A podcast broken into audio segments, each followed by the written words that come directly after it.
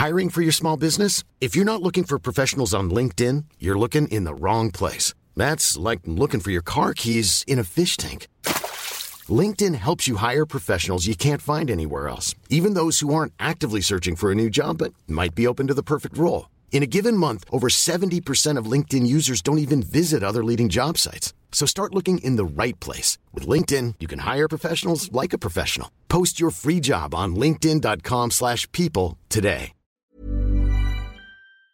Heraldo Radio, con la H que sí suena y ahora también se escucha. Inicia. Heraldo Noticias de la tarde con Jesús Martín Mendoza. En Heraldo Radio.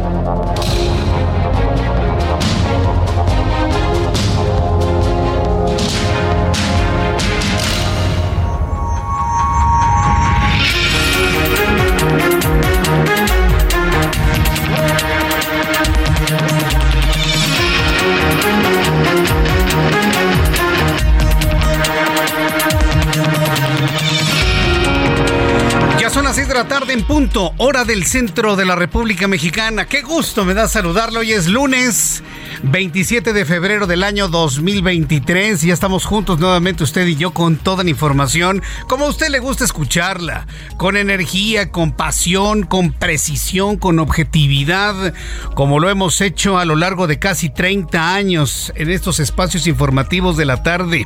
Así como siempre le digo, súbale el volumen a su radio que le tengo la información más importante hasta este momento de este lunes 27 de febrero.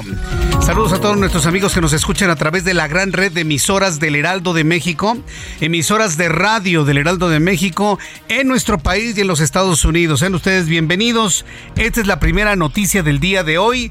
Finalmente se ha confirmado que Elon Musk y su empresa Tesla la de los vehículos eléctricos sí se va a instalar en México.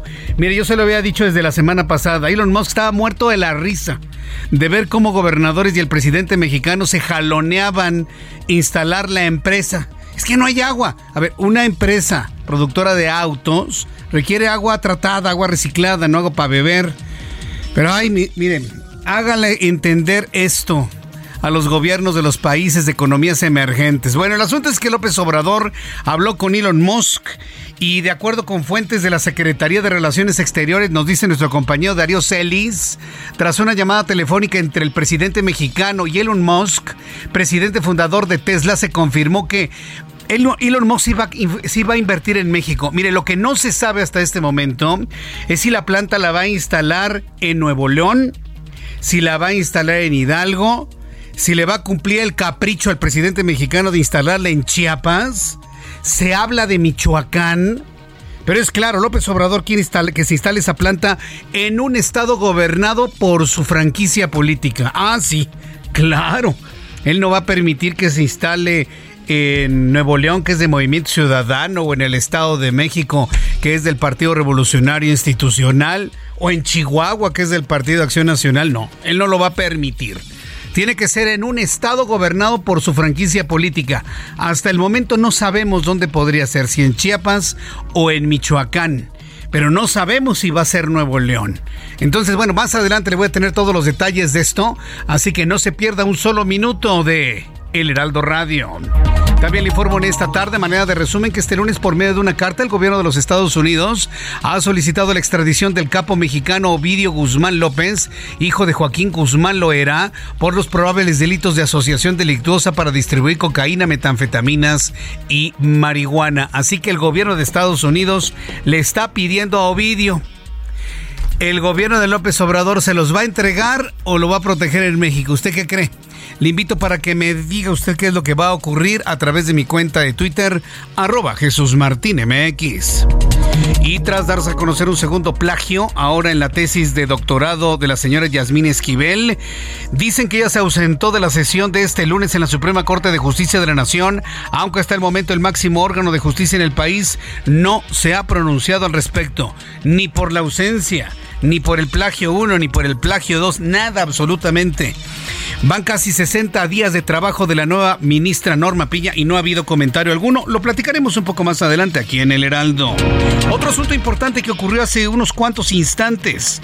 Mario Delgado, presidente nacional de Morena, dio a conocer que esta tarde acudió al INE a las 4 de la tarde. Estuvo en el Instituto Nacional Electoral para solicitar que se quite el registro al PAN. Fíjese qué chistoso.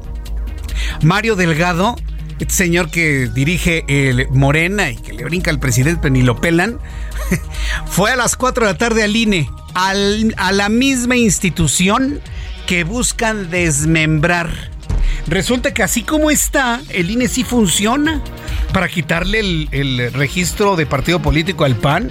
Y si no hay peros, ¿no? Ay, si van al INE, ¿no? Porque así sí funciona.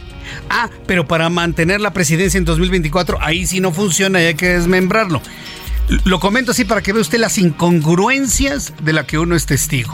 Hoy fue Mario Delgado al INE que quieren desaparecer, al INE que quieren desmembrar para solicitar le quiten el registro al Partido Acción Nacional, luego de que Genaro García Luna, secretario de Seguridad del sección Felipe Calderón, fue declarado culpable de cinco delitos en los Estados Unidos. La lógica de Mario Delgado es que el Partido Acción Nacional se comporta no como partido político, sino como asociación criminal y diversas organizaciones como Human Rights Watch y el Comité de los Derechos Humanos de Nuevo Laredo hicieron un llamado al gobierno de este país a esclarecer la participación del ejército en el asesinato de cinco personas, una de ellas con presunta ciudadanía estadounidense, el pasado fin de semana en aquella ciudad de Tamaulipas. Bueno, pues está exigiendo esta organización de derechos humanos internacional que el ejército aclare los quisieron golpear y de qué forma. Inclusive el ejército tuvo que hacer detonaciones al suelo para poder controlar la ira y las agresiones de la ciudadanía en general. El Partido Acción Nacional a través de la diputada Luisa Gutiérrez consideró necesario que el Congreso de la Ciudad de México apruebe la comparecencia del director del sistema de aguas Rafael Carmona para que explique la falta de tapas en coladeras en la red primaria de la ciudad. ¿De, verdad no saben por qué faltan tapas? a ver, una cosa es no saber por qué faltan tapas. Otra cosa es saber por qué no ponen nuevas de manera inmediata, de plástico. A ver, amigos del PAN, no hay tapas porque son de hierro. Y la gente de la calle se las roba para la fundición, les dan 100, 200 pesos y se lo fuman en marihuana o en chemo. A ver, ¿de verdad no lo saben, señores del PAN? tengo que estar dando yo estas noticias en donde la posición es indefendible. ¿De verdad no saben por qué la gente se roba las tapas de las coladeras? Ay, por el amor de Dios. Por favor, señores. Concéntrense en cosas verdaderamente. Esto es importante que le pongan tapas, pero así señálenlo. Reparar la red de drenaje de la manera más rápida y eficiente con un sistema de polímeros que no les den ni un peso por robarse una tapa de plástico. Plástico resistente, claro está. También le voy a informar que una autoridad sanitaria en Irán reveló que cientos de alumnas fueron envenenadas en diversas escuelas en la ciudad de Qom para obligar a estos centros educativos a cerrar, por lo que ya se investiga si los elementos químicos estarían en el aire o en los alimentos. Esto sucedió en colegios femeninos en Irán para cerrar las escuelas y evitar que las mujeres se eduquen, tengan clases, vayan a la escuela. Fíjense nada más, ¿eh? Y, aquí vienen mujeres y hasta hombres disfrazados de mujeres a golpear el Congreso por los derechos de las mujeres. Denle gracias a Dios que no viven en Irán, señores. Que aquí pueden creerse ser hasta sillas o mesas. Allá en Irán, allá ni siquiera le están permitiendo a las mujeres ir a las escuelas. Denle gracias a Dios que nacieron en un país tan laxo como México, ¿eh? Entonces, bueno, pues al ratito le voy a platicar todo lo que está pasando en Irán. Hay conmoción y condena mundial ante estos actos que afectan los derechos fundamentales de la mujer.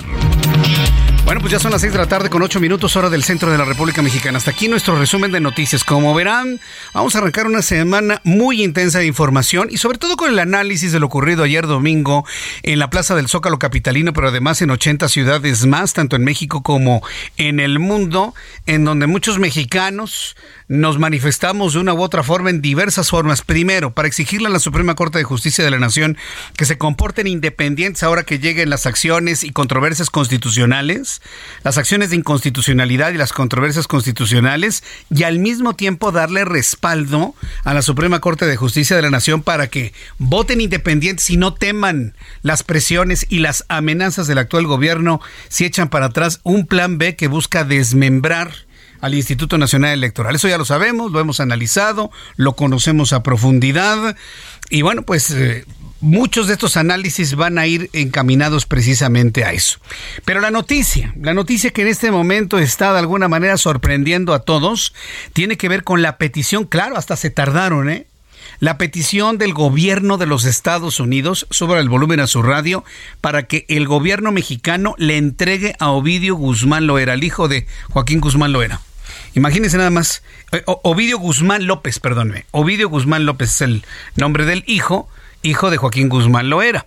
Hoy lunes, por medio de una carta diplomática, el gobierno de los Estados Unidos ha solicitado de manera formal al gobierno mexicano la extradición del señor Ovidio Guzmán López, hijo de Joaquín Guzmán Loera, por los probables delitos de asociación delictuosa para distribuir cocaína, metanfetaminas y marihuana. La petición se envió de manera directa a la Fiscalía General de la República días antes de que venza el plazo el próximo 5 de marzo, el cual fijó el propio juez mexicano.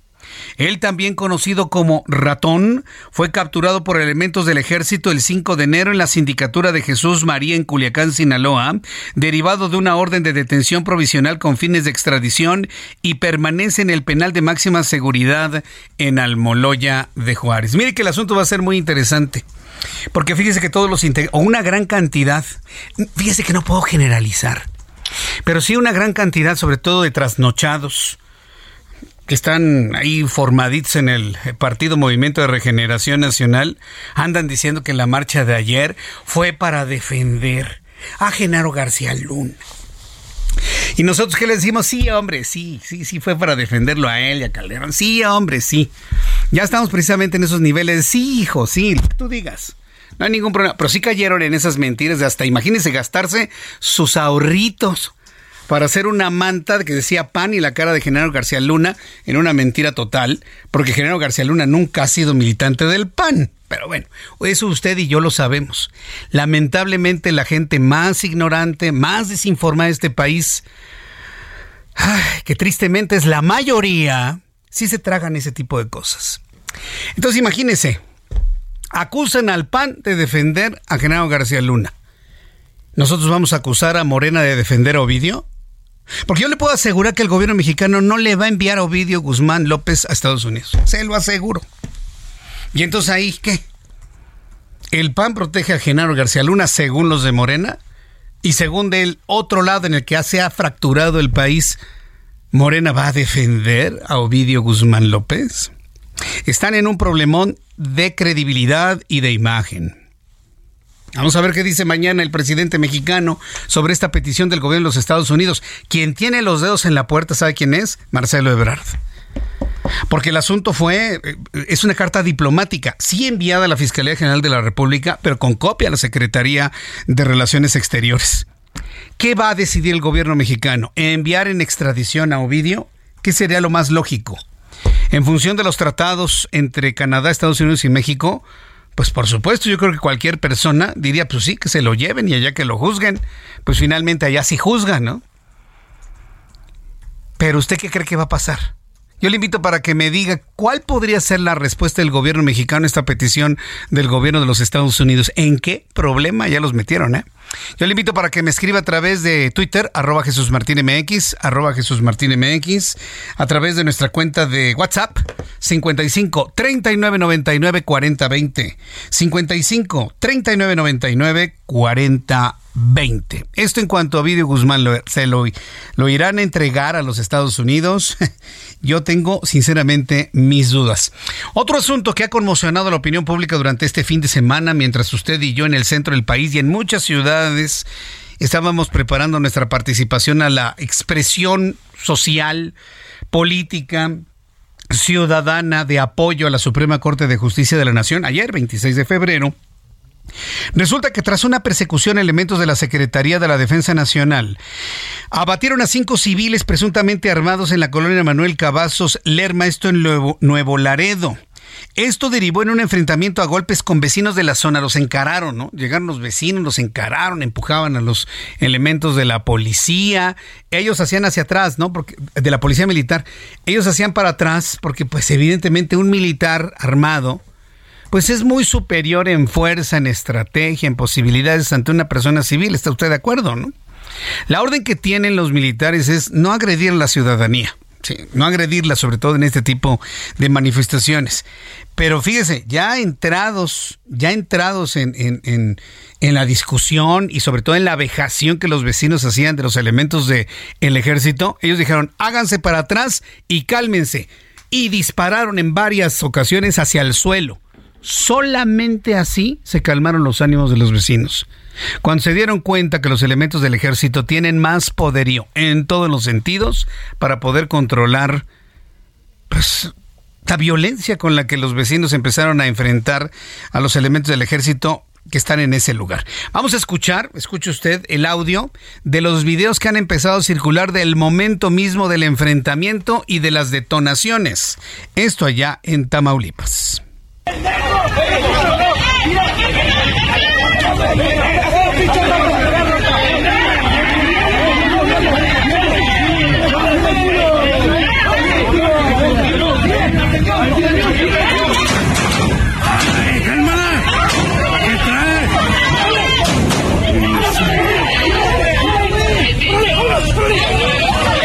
Detonaciones, ¿no? Ellos empiezan a gritar, los empujaban y de repente, ¡pum, pum, pum! y el militar les dice, estén tranquilos. No, fue la única forma en la que se hicieron para atrás. El asunto es muy polémico, porque fíjense que en las redes sociales hay quienes apoyan que el ejército se defienda y muestre fuerza sin agredir a las personas, obviamente, y hay quienes dicen que es un abuso de autoridad. Yo en lo personal creo que no estamos acostumbrados en México a este tipo de expresiones. Pero si entendemos todo esto como que... Oigan, no, no están para que los apen y los abofeteen, ¿eh? Entonces hay una gran polémica si hicieron bien o hicieron mal. Por lo pronto, fíjese, de la información y las imágenes que le presenté esta tarde en televisión hasta este momento, pues ya trasciende que diversas organizaciones no gubernamentales están cuestionando el actuar del ejército para poder contener estas agresiones, luego de que fueron acusados de asesinar a cinco civiles. Entro en comunicación con Carlos Juárez, nuestro corresponsal en Tamaulipas, quien nos informa. Adelante, Carlos. Hola, ¿qué tal? Jesús Martín, muy buenas tardes. Te saludo desde Tamaulipas para comentarte que se vivieron momentos de mucha tensión y de violencia durante el día de ayer en la ciudad de Nuevo Laredo y es que eh, civiles eh, denunciaron y agredieron a elementos del ejército mexicano, esto al acusarlos de una ejecución extrajudicial en contra de cinco jóvenes que iban a bordo de una camioneta luego de haber ido a una discoteca en esta ciudad. Los hechos ocurrieron en la colonia Manuel Cavazos Lerma, justamente en el cruce de lo que viene siendo eh, las calles eh, Huasteca y Méndez, hasta donde los elementos del ejército mexicano interceptaron una camioneta celebrada color blanco en la que iban seis jóvenes, en donde cinco de ellos perdieron la vida y uno más resultó lesionado. Hay que mencionar que, bueno, también se reportó que un periodista resultó lesionado por una descarga eléctrica a través de una chicharra mientras estaba realizando la labor periodística. Hasta el momento no se ha dado a conocer alguna postura por parte de la Sedena ante estos hechos. Hay que mencionar que Raimundo Ramos Vázquez, quien es presidente del Comité de Derechos Humanos en Nuevo Laredo, denunció que hubo disparos e incluso en imágenes se logra observar cómo uno de los elementos de la Sedena desfunda su arma corta y la acciona en ocho ocasiones ante las agresiones que se estaban dando y que la riña se hacía cada vez más grande y se salía de control. Otro elemento de la Sedena disparó su fusil en varias ocasiones para dispersar a la gente, lo que provocó que adultos mayores, incluso hombres y mujeres, salieran corriendo de este lugar de los hechos. Hasta el momento te comento, no hay información, incluso tampoco por parte de la FGR, solamente está esta denuncia a través de un desplegado donde se asegura que estos cinco jóvenes fueron eh, ejecutados de una manera extrajudicial por parte de los elementos del ejército mexicano. Eh, por su parte, bueno, pues ahí en las imágenes que pudimos tener acceso se ve como en la Sedena se lleva la camioneta y la Fiscalía General de la República acudió a hacer el levantamiento de los cuerpos. Es el reporte que te tengo, Jesús Martín, desde Tamaulipas. Que tengas una excelente tarde. Muchas gracias por esta información. Esto que sucedió en Tamaulipas seguramente va a dar mucho, mucho que hablar a lo largo de la próxima semana y estamos al pendiente de una comunicación clara y concreta por parte de la Secretaría de la Defensa Nacional. 6 de la tarde con 19 minutos hora del centro de la República Mexicana. ¿Se acuerdan ustedes hace algunos meses? como cuatro o cinco meses de unas obras que el sistema de aguas quería realizar en Xochimilco y que los vecinos dijeron, no, no, porque nos van a robar nuestra agua. Y pues el sistema de aguas y el gobierno de la Ciudad de México, no, no, pues es una obra de drenaje para que se les vayan sus aguas negras más fácil. No, no, no, no, no, nos van a robar nuestra agua, que está abajo de nuestro subsuelo y es patrimonio de los pueblos originarios. Hasta Martí Batres tuvo que intervenir y no le hicieron caso. ¿Qué fue lo que hizo el sistema de aguas? Ahí le echó tierra al hoyo. Quédense como están, quédense como quieran. Luego no nos estén reclamando. Ah, ¿Saben lo que está pasando? En este momento está pasando lo mismo en colonias de La Jusco. Vamos a entrar en comunicación con mi compañero Mario Miranda. Adelante, Mario, danos a conocer detalles de lo que sucede en este punto. ¿Qué tal, Jesús Martín? Muy buenas tardes. Sí, efectivamente nos encontramos en la colonia Jusco, esto en la alcaldía Coyoacán, exactamente en la avenida Aztecas, donde pues ya son cinco horas de bloqueo por parte de vecinos de estas colonias. Son aproximadamente 50 vecinos quienes están en contra de las obras que realiza el Sistemas de Aguas de la Ciudad de México, quienes están colocando tuberías y ellos comentan los vecinos que estas tuberías son para el proyecto del Estadio Azteca e incluso ya les han dejado sin agua a los vecinos. El viernes estuvieron aquí realizando bloqueo durante más de siete horas y ahora ya llevan más de cinco horas realizando bloqueos. Ellos piden que se detengan estas obras ya que nos van a dejar sin agua. Esto afectará el suministro de agua en sus viviendas. Jesús Martín, te comento que ya tenemos en el lugar elementos de la Secretaría de Seguridad Ciudadana que están realizando los cortes a la circulación. Tenemos como alternativas viales la avenida del Fin Madrigal, así como la avenida División del Norte y más adelante Calzada de Plata de Jesús Martín. Correcto. Bueno, pues vamos a estar muy atentos. ¿En qué colonia sucede esto? La colonia Ajusco, eso es Ajusco en la alcaldía Coyacán, en la avenida Aztecas. Ah, Avenida Aztecas. Entonces piensan que les van a quitar el agua. Así es, comentan que esta zona pues, que es zona de manantiales, que aquí el agua nunca nunca les afecta, que por eso están pues tratando de tomar el agua aquí en sistemas de aguas, ya que aquí hay bastante agua, pero esto va a afectar a los vecinos de aquí. Ok, bueno, pues vamos a estar atentos de, de lo que sucede en este lugar. ¿Cuántos vecinos se están quejando, eh? Son aproximadamente 50 vecinos Jesús Martínez, están bloqueando cuatro vialidades, lo que es Ah. aquí sobre Avenida Secas y la calle de Rey, Rey, A ver. Rey Topilcín. Rey Topilcin y Aztecas. A ver, yo reco- yo conozco esa zona, eh, por cierto, muy cercana a Santo Domingo. ¿Cuáles, man- es. ¿Cuáles manantiales? Lo único que hay ahí es tierra y basura.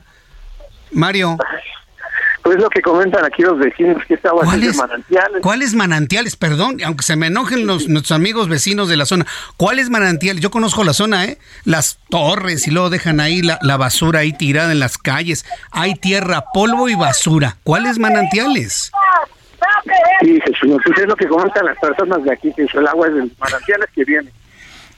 Y, y, y, y- la y la este bueno pues está bien. La, la obra en qué en qué estatus se encuentra están empezando están terminando está a medias cómo está Están empezando Jesús Martín, por eso pide que se detenga, apenas están abriendo, como lo comentaste hace unos momentos que también habían hecho hace pues, unos dos, tres meses, este también obras sobre calzada de Tlalpan, de aquel lado, cruzando el periférico, la continuación de Tlalpan, que también habían abierto ya la zanja, y los vecinos impidieron que se realizara esa obra, entonces de ahí pues se trasladaron, buscaron acá en otra colonia donde meter la tubería, ya que la de ahí pues ya fue, fue tapada porque los vecinos impidieron que continuaran pues las obras que se participan en esa zona. Correcto, muy bien. Bueno, pues vamos a estar muy atentos de lo que determine el sistema de aguas. Uh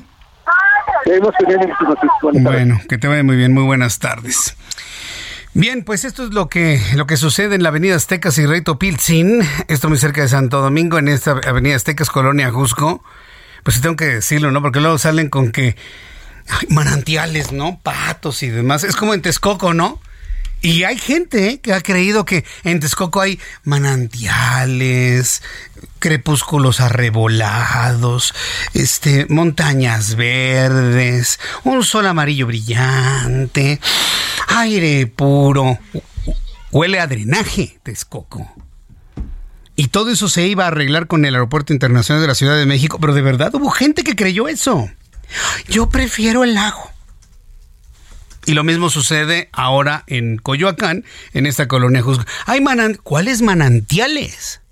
A ver, nuestros amigos taxistas que van por la avenida Aztecas, ¿le pueden tomar una foto a un manantial? ¿A un ojo de agua?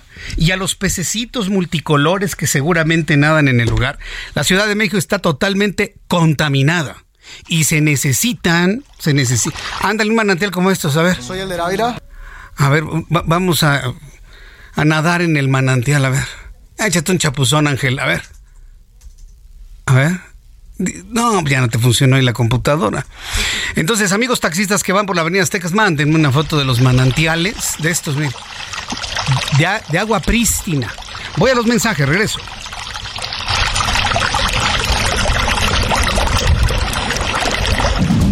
Escucha las noticias de la tarde con Jesús Martín Mendoza. Regresamos.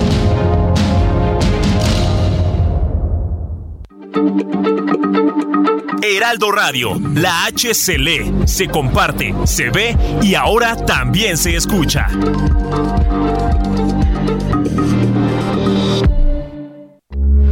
Heraldo Radio, con la H que sí suena y ahora también se escucha.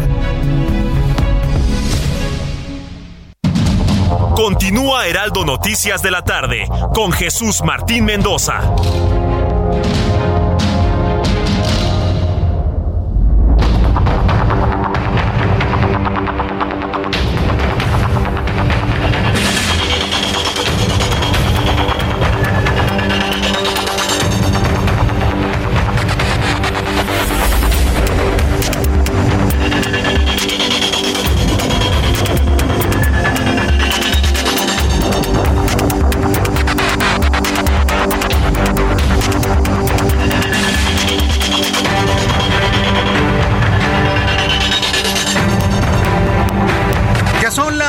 Tarde con 31, las 6 de la tarde con 31 minutos hora del centro de la República Mexicana.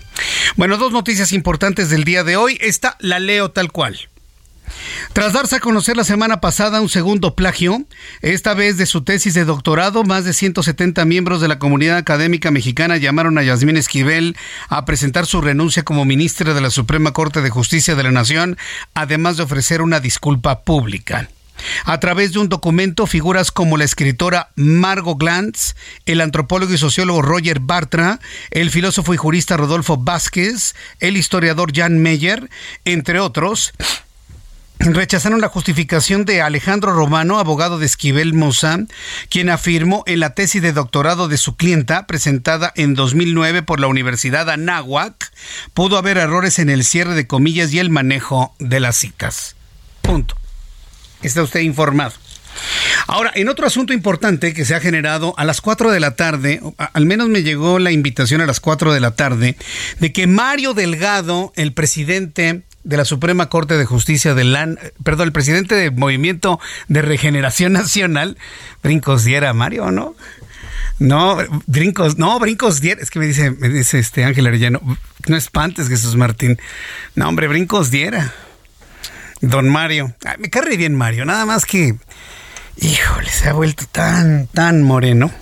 Me cae muy bien cuando era del PRD además Siempre Mario Delgado yo le reconocí ese talento financiero para haber sacado a la Ciudad de México de la postración financiera, de la postración económica. Yo siempre se lo reconocí. Créame que yo lo desconozco. Es otro completamente distinto. A ese hombre que inclusive hasta buscó la jefatura de gobierno de la Ciudad de México en aquellos años en la Ciudad de México. Está completamente desdibujado aquel hombre que conocí, pero en fin, pero es el mismo. Esta tarde Mario Delgado, presidente nacional de Morena, acudió al Instituto Nacional Electoral para solicitar que se le retire el registro al Partido Acción Nacional por las relaciones que tuvieron las administraciones emanadas de ese partido con Genaro García Luna, recién declarado culpable de cinco delitos de los que era acusado en los Estados Unidos. Previamente argumentó que el partido no se puede deslindar del exsecretario de Seguridad Pública mexicano. Escuchemos lo que dijo Mario Delgado al llegar, fíjese qué interesante, al INE, la misma institución que él, su partido y su presidente buscan desmembrar, ahora sí le resultó útil para hacer una denuncia en contra del PAN. Vamos a escuchar lo que dijo Mario Delgado. Morena reclama ante el Instituto Nacional Electoral la cancelación del registro del Partido Acción Nacional como partido político nacional. Genaro García Luna ocupó espacios de la más alta jerarquía y fue el artífice de la supuesta estrategia de seguridad en las administraciones panistas de Vicente Fox y Felipe Calderón. Precisamente durante la época en que se desató la violencia criminal que seguimos padeciendo en nuestros días. La culpabilidad de García Luna en un tema tan sensible para el país nos debe llevar a cuestionar y perseguir todas las responsabilidades de personas y agentes que por acción u omisión permitieron y fueron cómplices de este nivel de corrupción e infiltración de la delincuencia en el gobierno. Eso fue lo que dice Mario Delgado. Le voy a poner un ejercicio. Nada más pensemos algo. Imagínense que algo así, imagínense que algo así, es decir, que un político sea señalado por el gobierno de los Estados Unidos. En este momento fue Genaro García Luna, que no era del PAN, pero trabajó en el Partido Acción Nacional y trabajó con Felipe Calderón. Eso ni hablar. Hoy el Partido Acción Nacional está argumentando, tarde lo hizo, pero está argumentando que Genaro García Luna no es de su partido y además, pues sí hay que decirlo, traicionó la confianza del presidente Calderón y de otros miembros del PAN. Lo dijeron tarde, pero ya finalmente lo, aseguraron. ¿Se imagina si el gobierno de los Estados Unidos se le ocurriese en este momento iniciar una investigación contra Manuel Bartlett, el director de la Comisión Federal de Electricidad? ¿Qué va a decir Morena? Lo mismo que está diciendo el PAN. No, no, no, espérenme. Bartlett no es Morena. Bartlett no es el presidente. Bartlett no somos nosotros. Es más, cuando hizo eso, pertenecía a otro partido político. Le pongo este ejercicio para que vea que lo que no es parejo es chipotudo. Entonces, para que vayamos viendo. No, se pueden dar baños de pureza. Porque lamentablemente, y lo digo así, lamentablemente, tristemente, en todos los partidos políticos tienen prietitos en el arroz prietitos o prietotes, ¿no? Así dicen las abuelitas, antes de que me llame el Coneval, ¿sí? antes de que me llame el, el Senapred, perdón, Senapred. O con, Conapred, perdón, Conapred. Sí, una cosa Senapred, otra. Antes de que me llame el Conapred. Entonces, señores, no hay partidos pulcros. O sea, le pongo este ejercicio para que vea que siempre las argumentaciones van a decir, ah, no, pues ese no es de, nosotros. Pero está bien que lo haya hecho Mario Delgado. Vamos a ver qué es lo que dice el Instituto Nacional Electoral. Aparte es una trampa, porque si el INE dice no hay elementos como para poderle quitar el registro al PAN, ah, van a señalar con el dedo flamígero. Ya ven, ¿por qué se tienen que aprobar el plan B? Porque están coludidos con el partido. Y si el INE dice, sí, le voy a quitar el registro del Partido Acción Nacional, entonces el mismo INE se da un balazo en el pie porque le quita posibilidades a los legisladores para que se vote en contra en oportunidades futuras. No, si le digo que hay, hay un cerebro que piensa todo este tipo de cosas. Hay alguien que lo piensa, ¿eh? pero Ya veremos finalmente qué es lo que determina el Instituto Nacional Electoral. Ya que estamos hablando del Instituto Nacional Electoral, le informo que Lorenzo Córdoba, consejero presidente del INE, exhortó a la Secretaría de Gobernación para que publique en el Diario Oficial de la Federación los lineamientos para evitar las injerencias de servidores públicos en las elecciones y sus posibles sanciones. Lineamientos que se aprobaron hace más de dos meses y no han entrado en vigor. Durante la sesión del Consejo General, Lorenzo Córdoba, que ya se va, yo espero que la salida de Lorenzo Córdoba despresurice al Instituto Nacional Electoral y la relación que hay entre el gobierno y el INE. ¿eh? Yo espero, yo espero que eso suceda. Sí, porque usted lo sabe, el presidente le tiene una tirria y un odio personal a Lorenzo Córdoba, porque su papá lo reprobaba en la UNAM, para pronto. Sí. Le tiene un odio, una tirria, un coraje, que yo estoy seguro que cuando se vaya Lorenzo Córdoba, mire, las cosas van a, van a disminuir de presión para el instituto político. Bueno, durante la sesión del Consejo General, Lorenzo Córdoba señaló que el objetivo era aplicarlos en las próximas elecciones de Coahuila y el Estado de México. Sin embargo, no pueden entrar en vigor hasta que se publiquen en el diario oficial de la federación. Es claro que el consejero presidente del INE, de esta institución ciudadana, pues está buscando que se apruebe todo antes del 31 de mayo, como parece será la estrategia para no dar tiempo absolutamente de nada. Mientras tanto, la presidencia de la República informó que a través de la Consejería Jurídica ha impugnado la decisión del ministro de la Suprema Corte de Justicia, Alberto Pérez Dayán, de suspender la aplicación de la primera parte del Plan B de la reforma electoral del Ejecutivo Federal. El gobierno mexicano ha impugnado la decisión de otro poder. ¿Cómo la ve? Noemí Gutiérrez, reportera del Heraldo Media Group, nos tiene los detalles. Adelante, Noemí.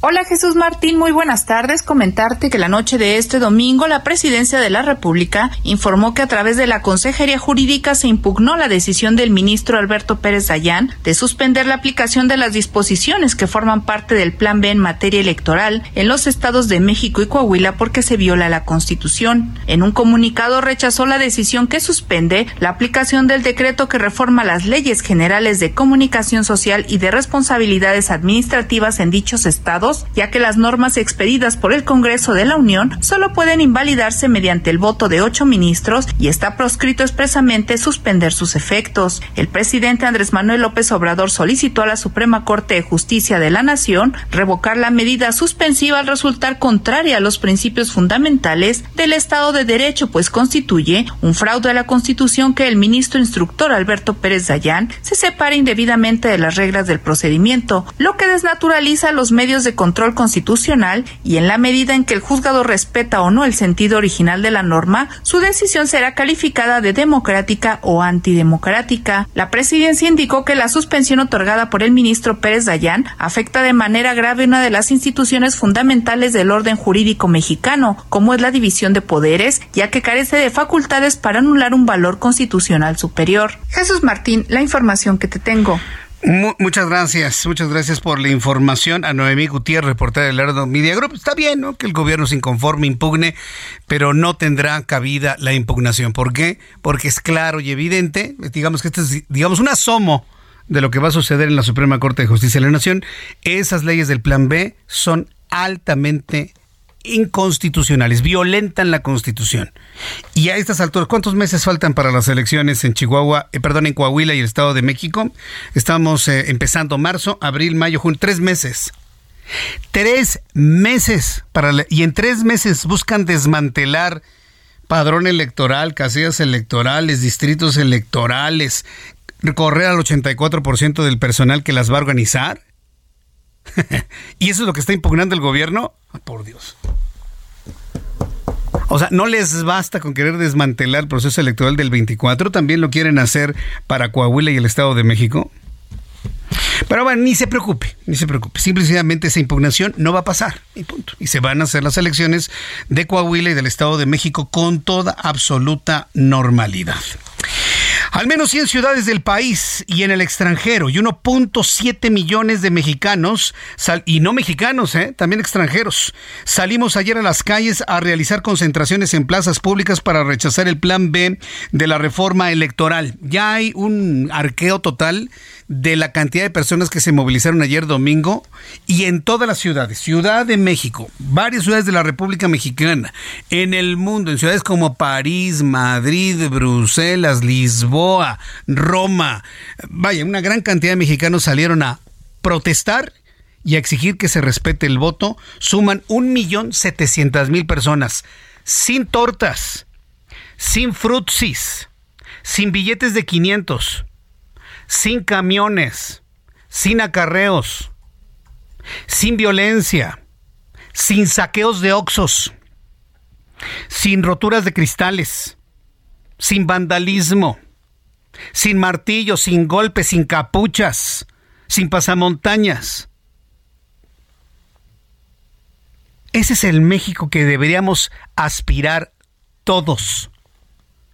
El México que se manifiesta en las calles de manera ordenada, respetuosa, firme, con intensidad, cantando el himno nacional a todo pulmón, pero sin saquear un oxo, sin romper un vidrio, sin mentar madres. Pero parece que hay quienes no quieren ese México. Quieren el México de los violentos, de los saqueos, el de las pintas, el de la violación, el del empujón, el del soplete, el del fuego. Yo me quedo con el primero, perdóneme. Yo, Jesús Martín, me quedo con el de ayer, el que vi ayer. Donde una sociedad abandona el Twitter, abandona el Facebook y sale a las calles a decir a mí me van a respetar mi voto, me van a respetar mis instituciones, porque quiero certezas para mi voto en 2023 y 2024. Fue algo verdaderamente extraordinario lo que se vivió el día de ayer. Ángel Arellano Peralta ha preparado un trabajo periodístico muy completo de todo lo que fueron los preparativos, el desarrollo y el día después de la gran concentración del 26 de febrero.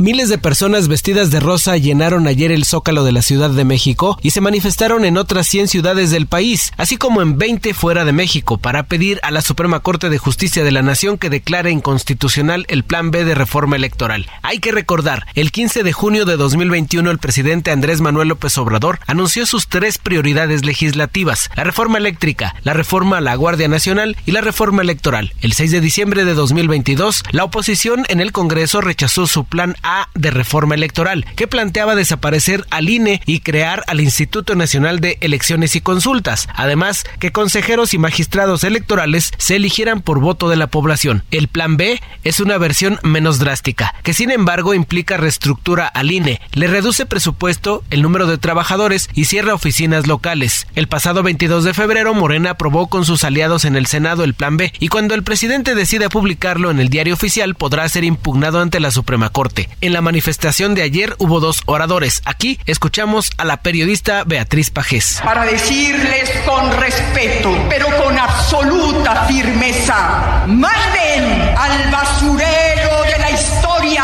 el plan B. También habló el doctor en Derecho José Ramón Cosío, ministro en retiro de la Suprema Corte de Justicia. Estoy seguro que los ministros considerarán que las irregularidades en los procesos legislativos tienen un serio potencial invalidatorio. Queremos decirles que sabemos de las dificultades que su trabajo implica, de las presiones a que están siendo sometidos por quienes quieren apropiarse del sistema electoral. Según el gobierno de la Ciudad de México, la cifra de manifestantes que llenó el Zócalo fue de 90 mil. Los convocantes estiman que superó el medio millón y la cifra total, un millón setecientos mil, contando la capital y las otras más de 100 ciudades. Desde hace días el presidente dijo que esta expresión fue en defensa del exsecretario de Seguridad Pública Genaro García Luna, por lo que algunos le hicieron segunda, diseminaron carteles con la leyenda Felipe Calderón sabía, García Luna culpable, y colgaron una manta en las oficinas del Congreso de la Ciudad de México con la imagen del exfuncionario por el logo del PAN y la frase García Luna no se toca. Pero la manta duró unos minutos porque un grupo afín a la movilización logró quitarla.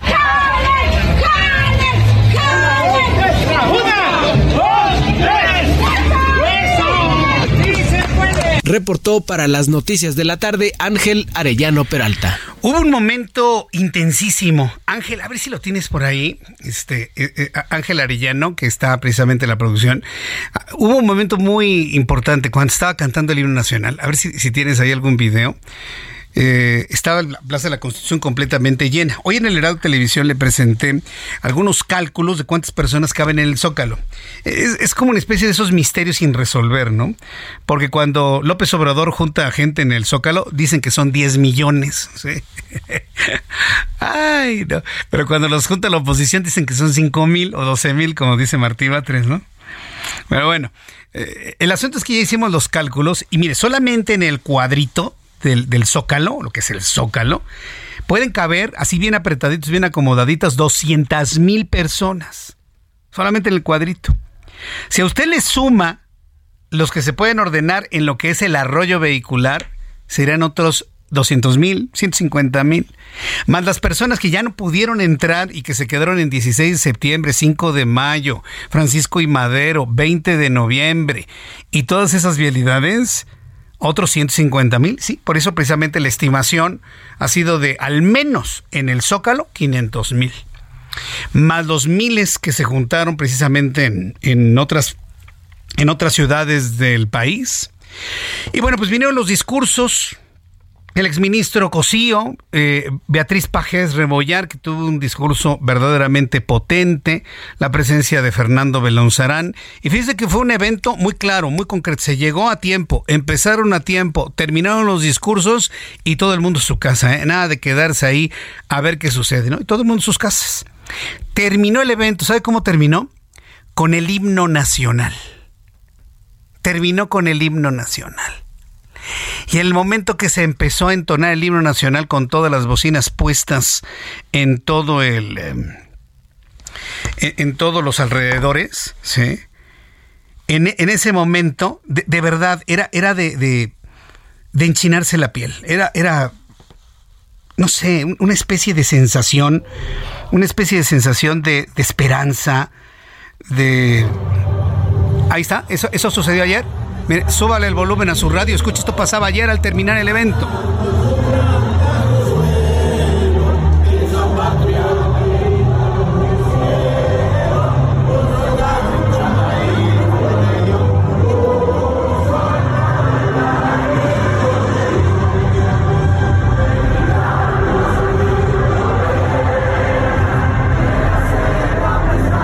Así se escuchaba. Mire, este es un este es un video que subió mi compañero Sergio Sarmiento en su cuenta de Twitter. Saludos, Sergio.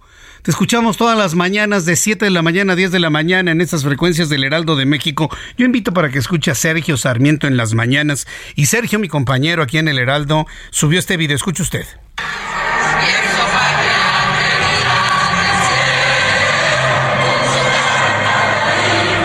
Un zócalo lleno, lleno de blanco y de rosa. Fue verdaderamente un hecho apoteósico. En la línea telefónica, Gustavo de Hoyos, a quien me da muchísimo gusto saludarlo, cofundador de Sí por México y expresidente Coparmex. Gustavo de Hoyos, bienvenido al Heraldo Radio. ¿Cómo estás, Gustavo?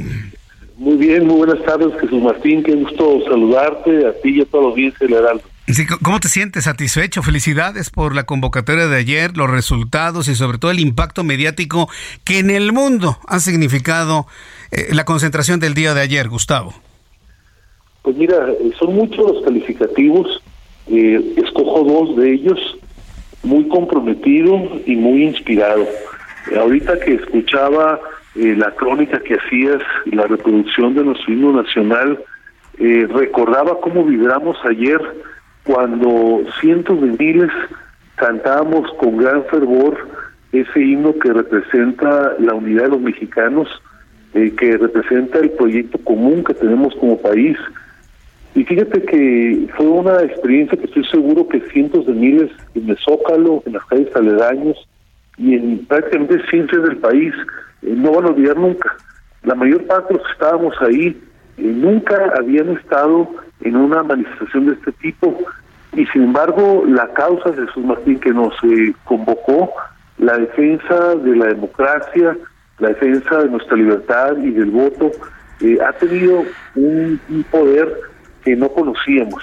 Hoy la ciudadanía está como nunca antes eh, en el entendimiento, asimilando su papel, cada vez más comprende que realmente esta expresión de la soberanía popular no está más en la Constitución, sino que está también en las calles Y por eso lo que pasó ayer, sin lugar a dudas, va a marcar un antes y un después. Nunca más el Zócalo, nunca más reformas, nunca más las plazas del país eh, van a ser propiedad exclusiva de quien encabeza a un gobierno en cierto momento, nunca más será el monopolio de un solo partido, de una sola corriente. Hoy nos hemos encontrado y creo que de aquí para adelante las cosas van a cambiar. Sí, estoy seguro, porque Gustavo, esto ha significado dejar de lado la red social para salir a las calles sacudirnos la apatía, participar ciudadana, respetuosa y libremente de, estos actos de carácter ciudadano y político. Ese es un cambio muy importante en cómo estamos percibiendo las cosas de la política en México, Gustavo de Hoyos. Efectivamente, mira, cuando vemos, y ahí están los testimonios en redes sociales, cómo habían verdaderas eh, corrientes y mareas de gente caminando algunos por dos o tres kilómetros eh, para llegar hasta la explanada del Zócalo, eh, este ambiente de fiesta, como si fueran a un concierto, como si fueran a recibir algo, pero que lo único que querían las personas era ser partícipes de este compromiso superior con el país, eh, nos deja una gran lección, nos deja la lección de que sí hay esperanza en un México mejor, nos deja la lección de que en unidad podemos construir nos recuerda la importancia de la tolerancia y la diversidad. Eh, cada persona que llegó ahí no fue a lanzar eh, una injuria contra el gobierno, una descalificación contra del presidente. Evidentemente, como es nuestro país, un crisol de opiniones en el tránsito para el Zócalo, había personas que pensaban distintos, pero unos y otros reconocimos la importancia de que la expresión ciudadana salga. Y por eso hoy pues no le quedó más al presidente más que eh, lanzar una serie de infundios, descalificaciones, eh, ante la magnitud de ese zócalo repleto, ante la evidencia de la presencia de ciudadanía en más de 100 ciudades, creo que no le queda mucho más que eso. Pero para nosotros hoy, Jesús Martín, el momento que se aproxima es el momento de la definición eh, por parte de la Suprema Corte. Eh, uno de los llamados que ayer se hicieron especialmente en el discurso del ministro del Retiro José Ramón Cosío, fue el llamado al Poder Judicial, ya se daba cuenta en la nota introductoria, eh, en esta crónica tan detallada que hiciste, de cómo hoy le corresponde al Poder Judicial, la Federación y la Suprema Corte, eh, el decidir si sí. estos como tenemos nosotros, son violatorias. Gustavo, voy a ir a los anuncios y regreso enseguida con más aquí en El Heraldo en esta entrevista. Escucha las noticias de la tarde con Jesús Martín Mendoza. Regresamos.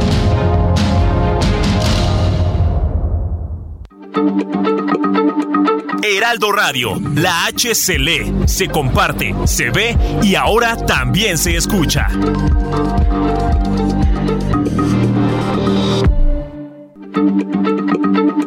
Heraldo Radio, la H se lee, se comparte, se ve y ahora también se escucha.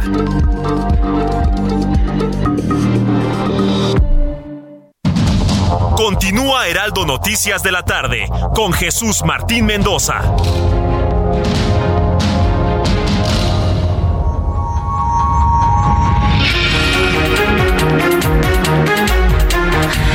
7 en punto, las 19 horas en punto hora del centro de la República Mexicana. Estoy conversando a través de la línea telefónica, amigos que nos acaban de sintonizar y a todos los que nos están escuchando en México y los Estados Unidos. Estoy conversando con Gustavo de Hoyos, cofundador de Sí por México. Estimado Gustavo, ¿les provoca algún tipo de reacción, comentario, sentimiento, la forma como han comentado, atacado, disminuido la concentración de ayer el propio presidente y el gobierno en general, eh, asociándolos con Genaro García Luna y demás. ¿Qué, reacción hay ante esas acusaciones y comentarios, Gustavo? Primero decirte que las acusaciones, las estigmatizaciones que escuchamos en los días previos tratando de inhibir que la gente participara, es evidente que no surtieron ningún efecto. Eh, yo estoy convencido, Jesús Martín, que a las y los mexicanos lo que menos nos gusta es que nos digan qué podemos hacer y qué no podemos hacer. Eh, apreciamos mucho el valor de nuestra libertad y por eso, a pesar de estas menciones por parte del presidente, es evidente que nadie lo escuchó, eh, porque así se llenó el zócalo y así se llenaron las calles aledañas y así están repletas decenas de plazas en todo el país. Eh, me parece lamentable, por lo tanto, que hoy haya seguido estas descalificaciones. Eh, me parece que ante la evidencia del éxito, pues prácticamente no se encontró otra salida, pero yo creo que nadie le cree. Yo creo que nadie en su solo juicio podría pensar que las personas que estábamos ahí congregadas lo hicimos para defender algo que no fue la democracia. El mensaje de cada uno de nosotros al entonar nacional no deja lugar a dudas. Estamos por la defensa de la Constitución, por la defensa del INE, por la defensa de nuestro voto, para decirlo de manera resumida, de nuestro futuro como mexicanos. Así es que, eh, pues evidentemente esas descalificaciones nos inmovilizaron y evidentemente tampoco nos inmovilizaron. Entonces, este, listos para lo que sigue. Vamos a estar, Jesús muy atentos para las soluciones que va a emitir la Suprema Corte en las próximas semanas y de ahí para adelante para ir fortaleciendo una propuesta opositora de aquí y hacia 2024. Pues bien, sí, porque debo decirlo, ¿eh? fue el propio presidente el que anunció que va a haber más marchas, ni siquiera ustedes, sino dice, va a haber más. Sí va a haber más, ¿verdad, Gustavo? ¿Cuál es el plan hacia el futuro de, de, estas concentraciones que veo que cada vez entusiasman a más personas? Bueno, para empezar, ya nos dimos cuenta, aunque lo sabíamos, que ni reforma, ni el Zócalo, ni la plaza central de ninguna ciudad es propiedad exclusiva ni está en el monopolio de ningún gobernante, que pertenecen a la ciudadanía y ya nos encontramos ahí y vamos a estar las veces que sea necesario, aunque hacemos muchas otras cosas y no nos dedicaremos solamente a eso, pero las veces que sea necesario, ahí vamos a estar. ¿Qué es lo que sigue, Jesús Martín? Eh, hacia finales de este mes, próximo ya mes de marzo, que está por iniciar en un par de días, eh, vamos a empezar a dibujar la visión del país que nos estamos imaginando, la visión del México ganador. Vamos a empezar a dialogar en todo el país con las y ciudadanos de para qué queremos el cambio. Aunque es importante oponerse a las cosas que nos gustan, es más importante decir qué queremos hacer, hacia dónde queremos que se transforme nuestro país. Y eso nos ocupará seguramente los próximos 60, 90 días, una discusión muy amplia para llegar muy cohesionados con un proyecto de país hacia 2024 y después de eso, Jesús Martín, seguramente por ahí en abril, mayo, junio empezarán a darse los recorridos de manera organizada por la sociedad civil de las personalidades, mujeres y hombres que pretenden encabezar la candidatura presidencial. Eh, sé que hay muchas ansias, sé que mucha gente quisiera que ya tuviéramos una definición, pero lo que puedo garantizar es que aquí no va a haber un iluminado, no va a haber una decisión en lo oscurito, no hay una mesa secreta en la cual cuatro o cinco personas se ponen de acuerdo para definir una candidatura. Vamos a construir una agenda, vamos a lograr definir una candidatura con la opinión de los cientos de miles que allí estuvieron en Zócalo en el estado de todo el país. Gustavo de Hoyos, pues vamos a seguir con esta comunicación. Una gran felicitación a todos los que participaron, los cientos de miles, más de un millón de personas que en todo México y en el extranjero participaron en estas expresiones ciudadanas. Y pues seguimos en comunicación y conversando sobre los planes por venir. Muchas gracias por este tiempo, Gustavo de Hoyos. Gracias, Martín. Saludos al amplio audiencia de Muchas gracias, que les doy muy bien. Hasta luego. Es Gustavo de Hoyos, cofundador de Sí por México, expresidente Coparmex, un hombre completamente pues entregado, ¿no? A esta a movilizar a la sociedad a movilizar a la sociedad para exigir, en este caso la Suprema Corte de Justicia de la Nación, que sean libres, independientes, pero también darle soporte. Darle soporte Confianza. Señores ministros, decidan en libertad. Hay millones de mexicanos que los vamos a apoyar. Que vamos a estar con ustedes brazo con brazo en las decisiones libres que tomen. ¿Qué decisión? Declarar inconstitucional el plan B que busca desmantelar al Instituto Nacional Electoral. Así de claro, sin eufemismos y sin escalas eh, y, y sin escalas verbales. ¿no? Así de claro. Eso es lo que estamos esperando de la Suprema Corte de Justicia de la Nación, que se haga respetar, que se haga respetar la Constitución. Son las 7 con 6, las 19 horas con 6 minutos hora del centro de la República Mexicana. Le presento un resumen con las noticias más importantes en el Heraldo Radio.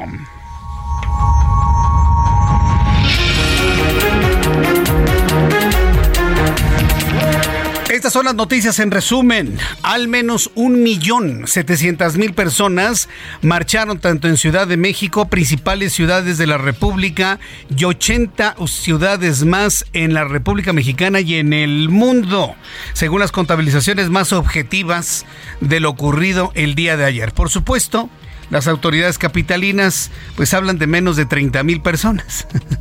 Está bien, cada quien con sus números cada quien con sus datos, cada quien sabe en dónde está la verdad. El presidente mexicano ha criticado a los líderes políticos que convocaron a la participación y movilización de ayer en defensa del INE. En la conferencia matutina, el presidente acusó a los dirigentes, entre ellos empresarios y políticos de la oposición, de ser corruptos y de haber contribuido a la formación de un narcoestado y celebró que en la marcha del domingo en defensa del INE hubo un saldo blanco. Calificó López Obrador a la, a la... Es que no fue marcha, fue una concentración en el Zócalo. La calificó él como pequeña. Eso dijo ayer. Eso dijo esta mañana, por supuesto. El diario The Wall Street Journal reveló que el Departamento de Energía de los Estados Unidos se ha unido a otros organismos federales como el FBI en su conclusión de que el COVID-19 muy probablemente se originó por una fuga en un laboratorio chino. Otra vez empiezan las acusaciones hacia China de haber liberado accidental o deliberadamente o deliberadamente un agente biológico, en este caso un virus de un laboratorio chino, lo que fue calificado como difamación por el régimen de Beijing. ¿Usted qué cree? ¿El SARS-CoV-2 es de laboratorio y fue liberado por los chinos? ¿O estamos hablando de que es el producto de una persona que se comió un caldo de murciélago? Se lo comió con todo el virus, le entró el virus y luego le estornudó a otro, y ese a otro, y ese a otro, y ese a otro, y ya conoce el resto de la historia. ¿Usted qué piensa? Yo le invito para que me diga usted cuál de las dos hipótesis es la más creíble para usted. En entrevista con el Heraldo Radio, Gustavo de Hoyos, cofundador de la organización Sí por México y expresidente de la Coparmex, calificó como muy comprometida e inspirada la segunda marcha en defensa del INE, celebrada ayer domingo y afirmó que nunca se había visto una manifestación de este tipo, lo que marcará un antes y un después en la vida pública de México y demuestra el compromiso de la ciudadanía. Esta es la voz de Gustavo de Hoyos. Son muchos los calificativos, eh, escojo dos de ellos, muy comprometido y muy inspirado. La mayor parte de los que estábamos ahí eh, nunca habían estado en una manifestación de este tipo. Eh, este ambiente de fiesta, como si fueran a un concierto, como si fueran a recibir algo, pero que lo único que querían las personas era ser partícipes de este compromiso superior con el país. nos deja una gran lección, nos deja la lección de que si hay esperanza en un México mejor, nos deja la lección de que en unidad podemos construir, nos recuerda la importancia de la tolerancia y la diversidad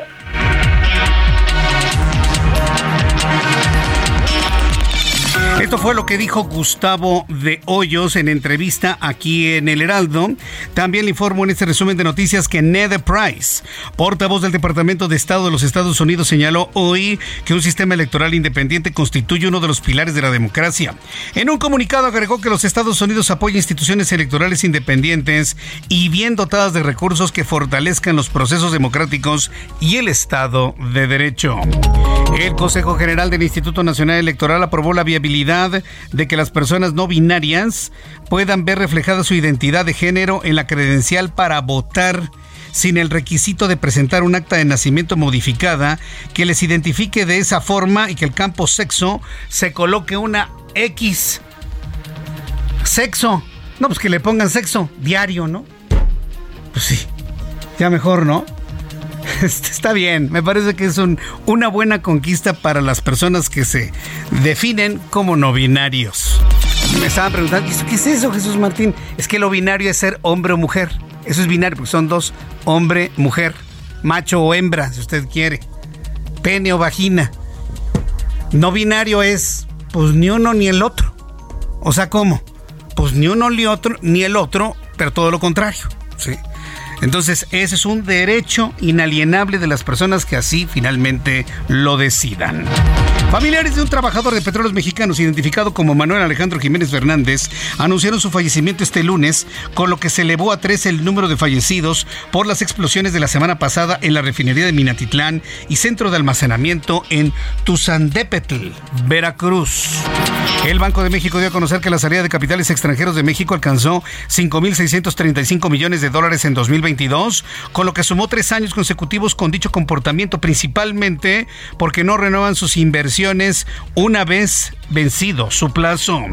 El presidente de Colombia, Gustavo Petro, anunció este lunes la salida de los ministros de Educación, Alejandro Gaviria, de Cultura, Patricia Araiza y del Deporte, María Isabel Urrutia, en lo que es la primera crisis de su gabinete a seis meses de iniciado su gobierno. Imagínense, este, este presidente de izquierda, tendiente del comunismo en Colombia, quita el de educación, quita el de cultura y quita el de deporte. Un país sin cultura sin educación y sin deporte. ¿Qué tal, eh?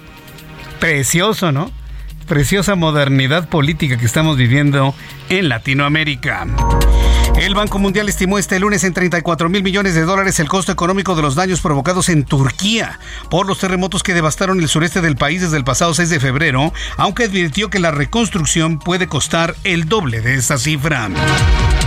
Un sismo de magnitud 5.3 impactó en la costa pacífico de Nicaragua, esto en el Golfo de Fonseca, que comparte con El Salvador y Honduras. Al momento no se han reportado daños materiales ni víctimas. El temblor tuvo su epicentro en alta mar, a 55 kilómetros al suroeste de Punta Cosigüiña, en la localidad de Chinandega, en el Océano Pacífico, a las 12 del día con 46 minutos, hora, tiempo local.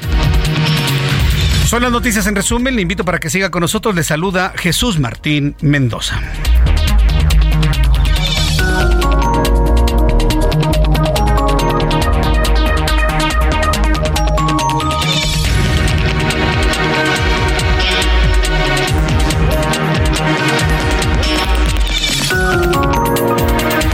Son las 7 con 13, las 7 con 13 hora del centro de la República Mexicana. Vamos con nuestros compañeros reporteros urbanos, periodistas especializados en información de ciudad. Alan Rodríguez, ¿en dónde te ubicamos, Alan? Jesús Martín, amigos, muy buenas noches. Tenemos el reporte desde la zona de viaducto, desde el cruce de Avenida Revolución hasta la zona del eje 3 Oriente, la Avenida Francisco del Paso y Troncoso, con bastante carga en carriles centrales de esta arteria, prácticamente la circulación a vuelta de rueda. Para quienes circulan en dirección al poniente, encontrará carga que no deja de avanzar desde Congreso de la Unión hasta la zona de la Avenida de los Insurgentes. Por otra parte, Avenida Monterrey es una buena alternativa para circular desde viaducto con dirección hacia la zona rosa, evitando la Avenida de los Insurgentes, que en este momento registra carga desde el eje vial 5 Sur, Avenida San Antonio, hasta la glorieta del cruce con Chapultepec. Ese es el reporte que tenemos. Muchas gracias por la información. Alan. Estamos al frente. Buenas noches. Hasta luego, buenas noches. Mario Miranda, me da mucho gusto saludarte. ¿En dónde te ubicamos, Mario? Mario Miranda. Ahora vamos a entrar en comunicación con mi compañero Mario Miranda, que por cierto, hoy hubo muchos problemas de bloqueos y demás. Mario, ¿en dónde te ubicamos? Jesús Martín, buenas noches. Continuamos en la alcaldía Coyoacán, exactamente en la avenida Tecas y la calle Rey Topilcino, esto en la colonia Jusco, donde ya son más de seis horas de bloqueo por vecinos, por 50 vecinos quienes comentan que fueron cerradas las válvulas de agua, esto debido a las obras que realizan los sistemas de agua de la Ciudad de México y la alcaldía Coyoacán, y esto ha afectado el suministro de agua en sus viviendas. A decirle a los vecinos, el agua pretende ser empleada para un proyecto de remodelación del Estadio Azteca, así como obras que están realizando en el sur. También están pidiendo que se abran las válvulas del agua, ya que no están dispuestos a aceptar.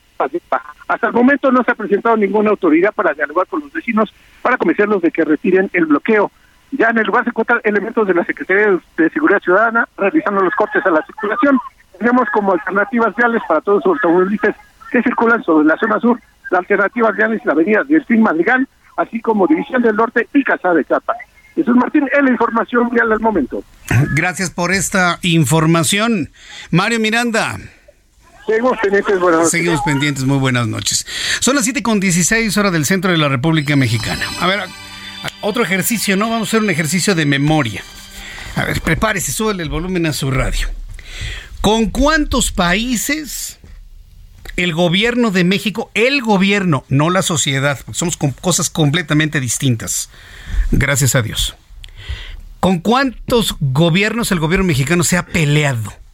A ver, empecemos. Ha tenido diferencias, vamos a pensar diferencias, ¿no? Para hablar de, con toda franqueza, ¿no? De, estos enfriamientos de las relaciones diplomáticas. Ha tenido problemas con Estados Unidos, con Joe Biden.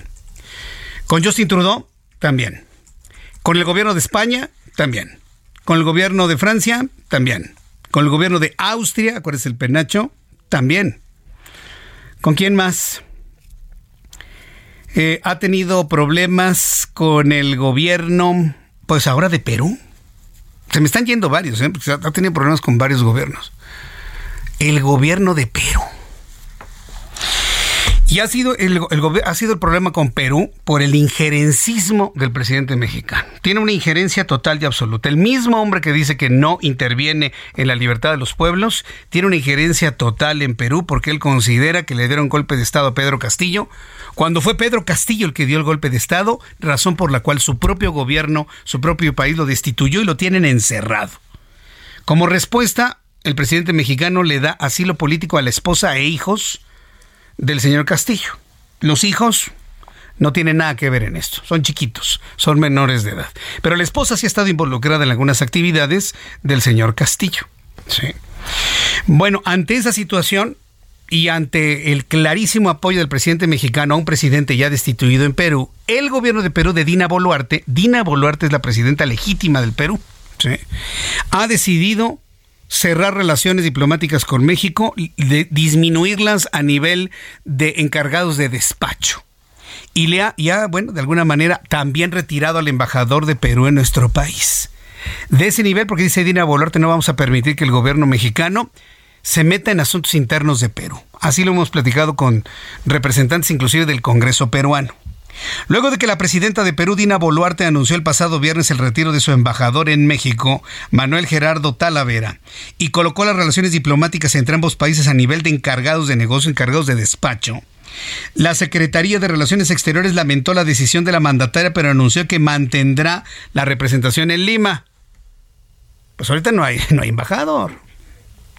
A través de un comunicado, la dependencia mexicana afirmó que reitera su convicción de mantener abiertos los canales de comunicación diplomáticos en beneficio de ambas sociedades, pese a los ataques del presidente mexicano, quien este lunes calificó de autoritario y represor al gobierno de Dina Boluarte, de quien dijo es un títere, un pelele y al servicio de la oligarquía que están saqueando al país inca. A ver, presidente, Dina Boluarte es del mismo partido que Pedro Castillo.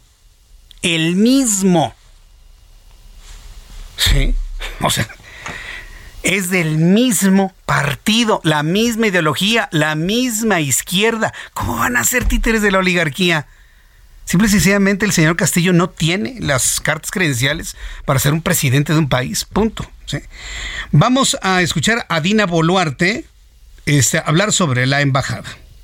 El señor López ha decidido afectar gravemente las bicentenarias relaciones de respeto mutuo, amistad, cooperación y voluntad de integración que históricamente han unido al Perú y México, al privilegiar afinidades ideológicas, en menoscabo de importantes procesos de integración que benefician a nuestros pueblos, como la Alianza del Pacífico. Teniendo en cuenta lo anterior, he dispuesto el retiro definitivo de nuestro embajador en los Estados Unidos mexicanos y de esta manera las relaciones diplomáticas entre el Perú y México quedan formalmente a nivel de encargado de negocios. Así lo disminuyó Perú. Más adelante le voy a presentar lo que dijo el presidente mexicano.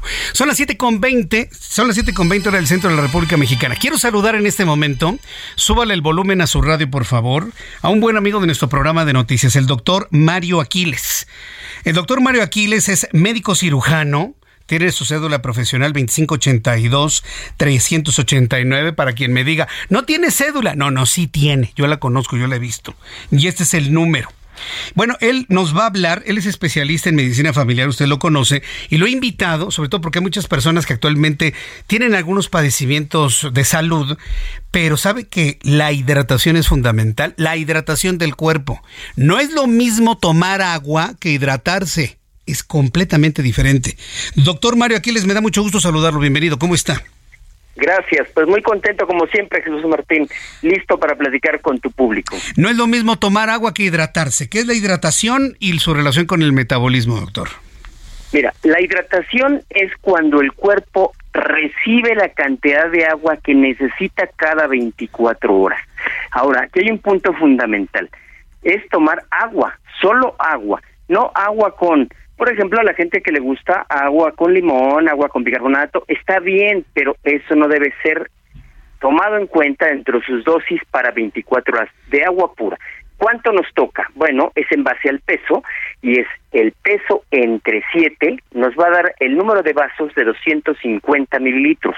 Por ejemplo, actualmente, y gracias a Natural Slim, peso 70 kilos, 70 entre 7 me da 10. 10 vasos de 250 son 2 litros y medio. Dos litros y medio que debo tomar todos los días, incluyendo sábados, domingos y días festivos. Pero muy importante, dos horas antes de dormir debo suspender los líquidos, porque si no me levantaré a orinar y entonces eso afecta a mi metabolismo y qué curioso, deshidrata. ¿No? Y entonces es muy importante saber esto, la, la función que el agua cumple. El agua es movimiento, el metabolismo es movimiento y el cuerpo está en constante movimiento.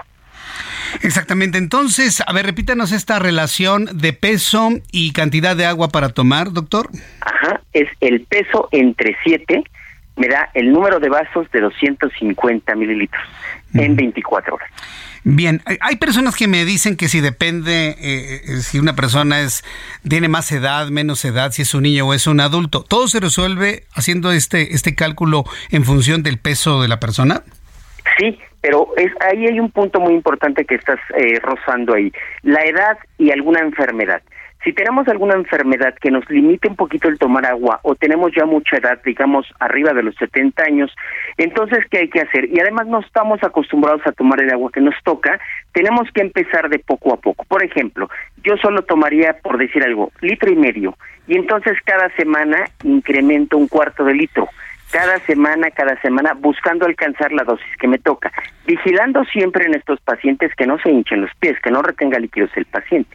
Hay que capacitar al cuerpo como capacitamos a las personas, que aprenda a tomar agua. Y bajarán de peso, dormirán mejor, se quitarán muchos dolores y mejorarán muchas funciones del cuerpo. Yo estoy sorprendido de la cantidad de, de tipos y calidades de agua. ¿Hay unas mejores que otras? ¿O para lograr estos objetivos que usted me, menciona, se debe elegir alguna en específico, doctor? Bueno, voy a decir algo muy sencillo para no hacer comercial. Se hizo un estudio por parte de, de, Frank Suárez de las aguas que hay en nuestro país. Toda el agua es alcalina, pero hay unas más alcalinas que otras. Tenemos por ahí una agua que lleva el nombre de la Madre de Dios y esa agua salió muy bien calificada. Y entonces es un agua que se puede consumir.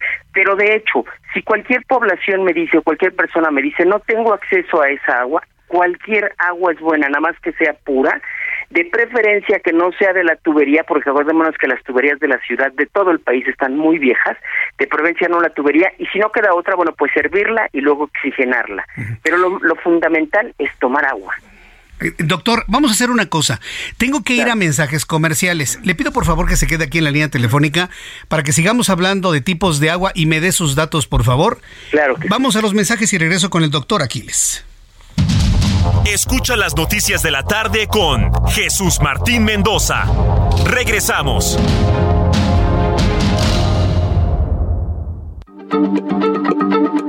Heraldo Radio, la H se lee, se comparte, se ve y ahora también se escucha.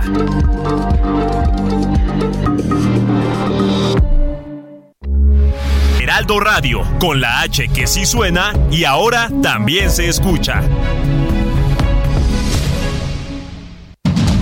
Continúa Heraldo Noticias de la tarde con Jesús Martín Mendoza.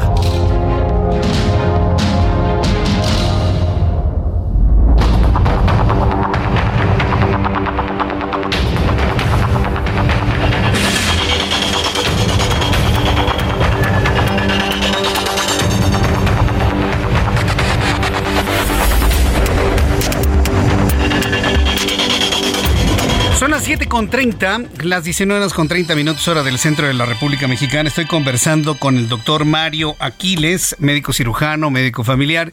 Estamos hablando de la hidratación, de las calidades del agua. Aquí quiero hacer una, una observación importante para el público. ¿sí? Recuerde que todo lo que comemos, todas las sustancias eh, pueden clasificarse en función de su acidez o su alcalinidad en una tabla que establece el nivel de acidez y alcalinidad. Esta tabla va del 1 al 14. El 7, el número 7, es eh, eh, el número en el cual se establece la neutralidad de una sustancia todo lo que sea 7 es neutro, es decir, no es ni muy ácido ni muy alcalino. A mayor alcalinidad, el número sube hacia el número 14. Por ejemplo, tenemos la sosa cáustica en lugares del 12, 13, 14.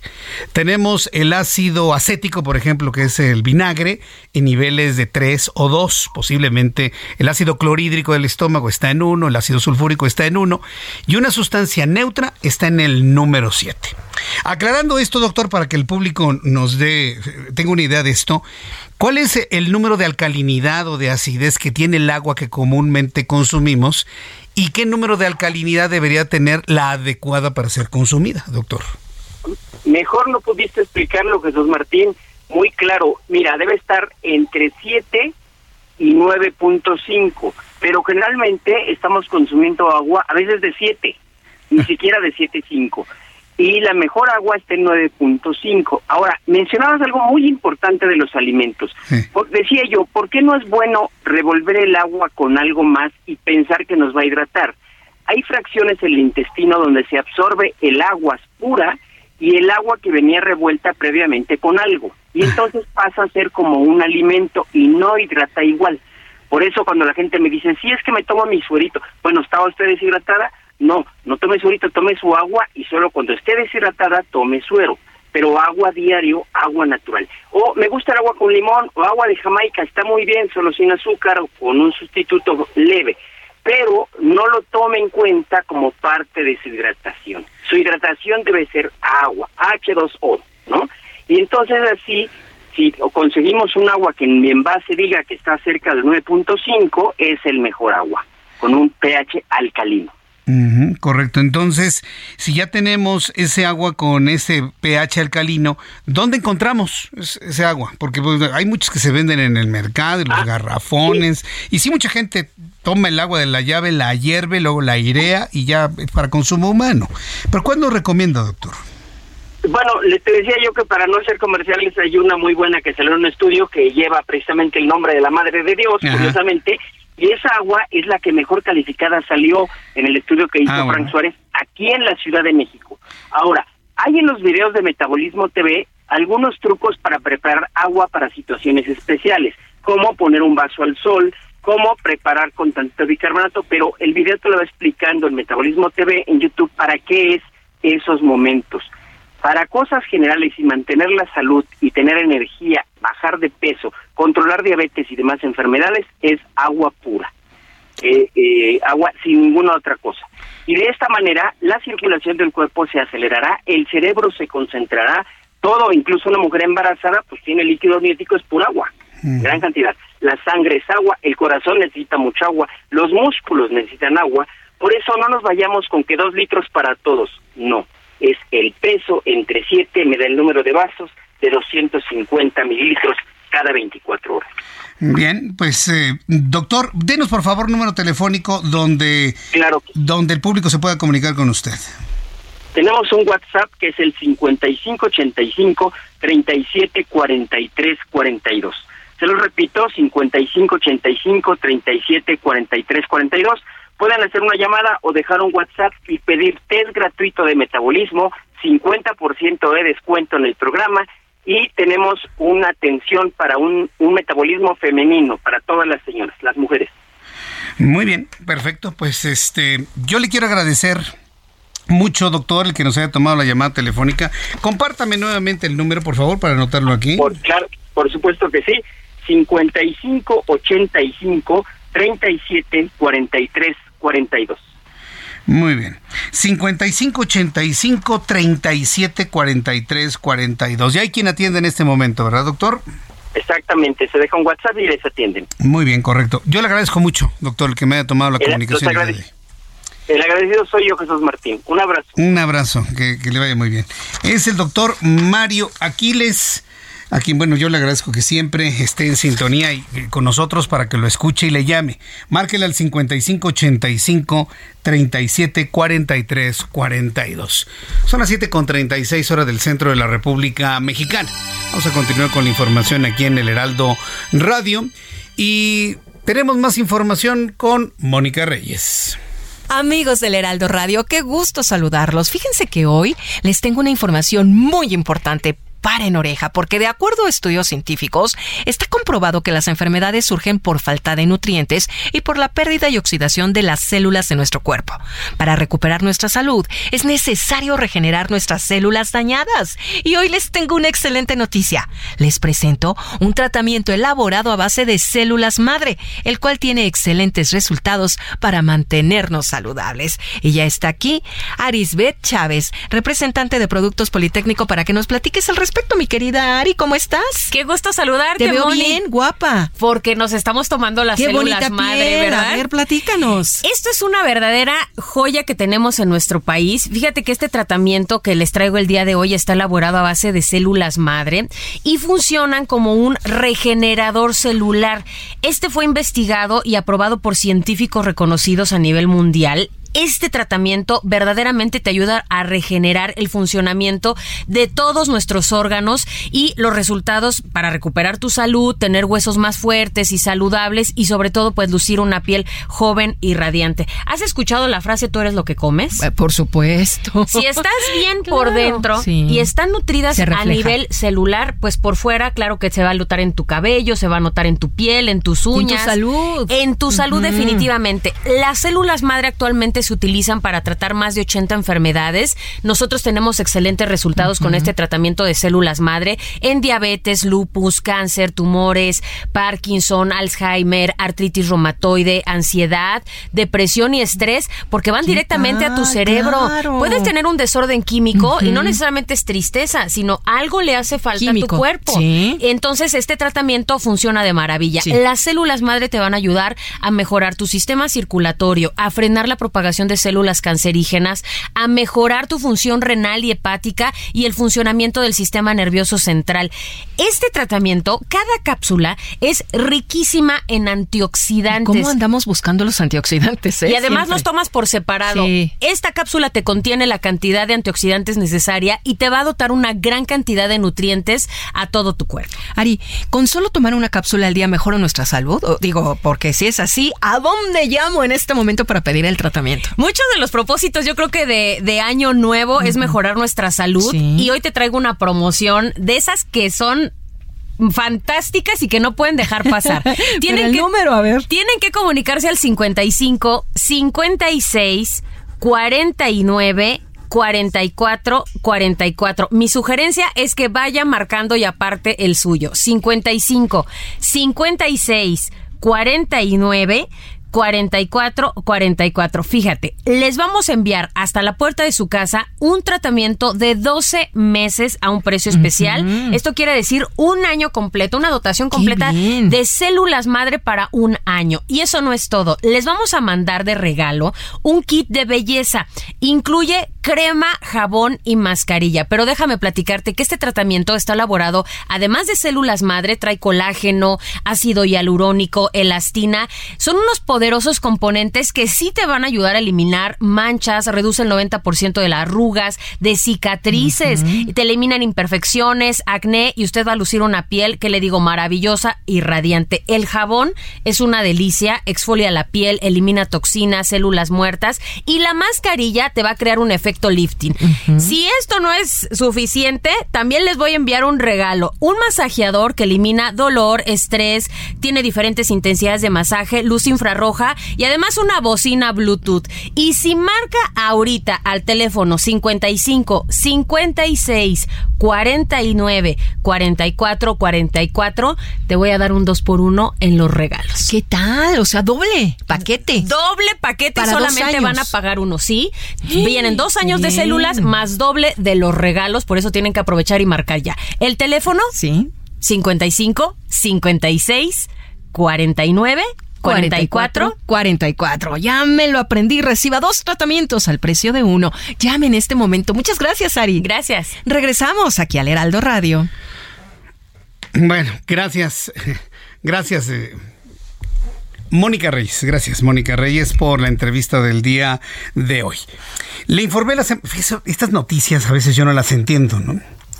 Porque precisamente el Instituto Nacional Electoral la semana pasada fue una noticia que le compartí se declaró, o bueno, declaró que no era legal la ampliación del tiempo en el cual Alejandro Moreno, dirigente nacional del PRI, buscaba extenderse.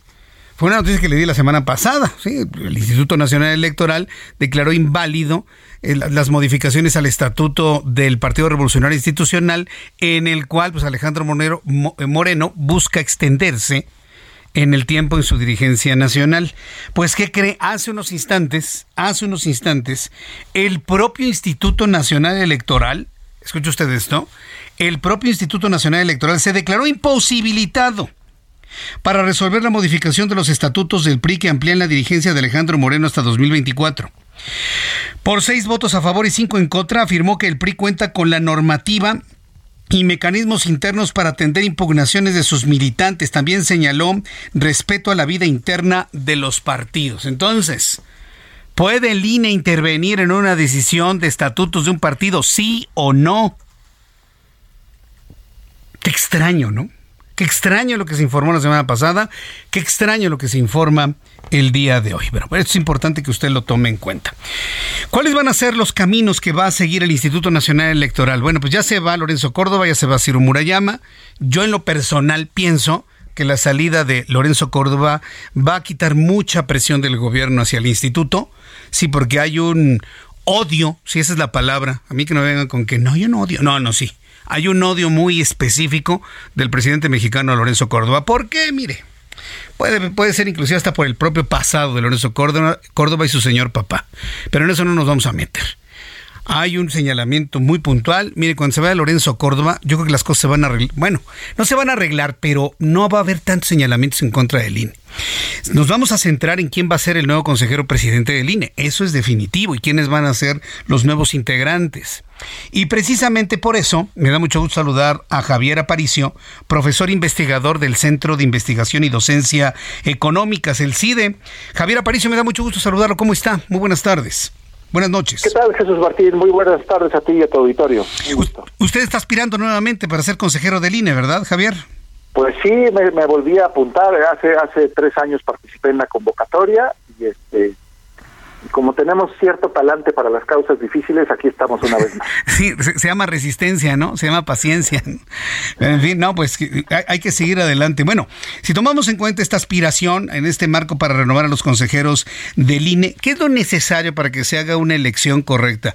Porque a mí en lo personal, por ejemplo, a mí me está preocupando que los integrantes del comité son abiertamente obradoristas. Como ya lo he señalado con este señor eh, eh Galván Ochoa, Enrique Galván Ochoa, es columnista, es periodista, pero es abiertamente entregado a López Obrador. Ni siquiera Morena o al gobierno, no, entregado a López Obrador. Yo pienso que integrantes así como Enrique Galván Ochoa, pues pueden tener un sesgo en las decisiones para elegir candidatos a, consejeros electorales. ¿O usted cómo lo está viendo, por ejemplo, Javier Aparicio? Pues, pues mira, lo, que yo te diría es que pues uno se apunta para estas cosas pues conociendo las reglas del juego y, las condiciones de la, de la contienda. El, el, mecanismo, la, la, designación de consejeros, eh, la renovación de consejeros en el INE está establecida en la Constitución. Antes, antes básicamente lo organizaba la Cámara de Diputados, pero desde 2014 la Constitución ordena que se instale un comité técnico y como bien dices, este, con integrantes propuestos por, por el INAI, por la Comisión de Derechos Humanos y por la propia Junta de Coordinación Política. Eh, este, yo me inscribí el jueves, todos los, los más de 600 personas que nos inscribimos, pues firmamos una serie de, documentos, incluyendo una carta en la que aceptamos las bases, pues las bases de la convocatoria. Entonces sería incorrecto que yo ahorita quisiera evaluar o juzgar la, la, condición del comité. Yo, yo te diría, yo entro de buena fe yo tengo confianza en que el comité va a hacer un trabajo profesional y que la Cámara de Diputados va a buscar los consensos necesarios pues para para designar eh, a, buenas consejeros y consejeras, incluyendo una consejera presidenta para el INE. Ahora, esto requiere negociación, de construcción de consensos y de diálogo. Este, el comité de este año pues tiene una, una conformación, el de hace hace tres años era otro comité, era diferente. Yo te diría que yo yo yo sí creo, no nos queda de otra, ¿eh?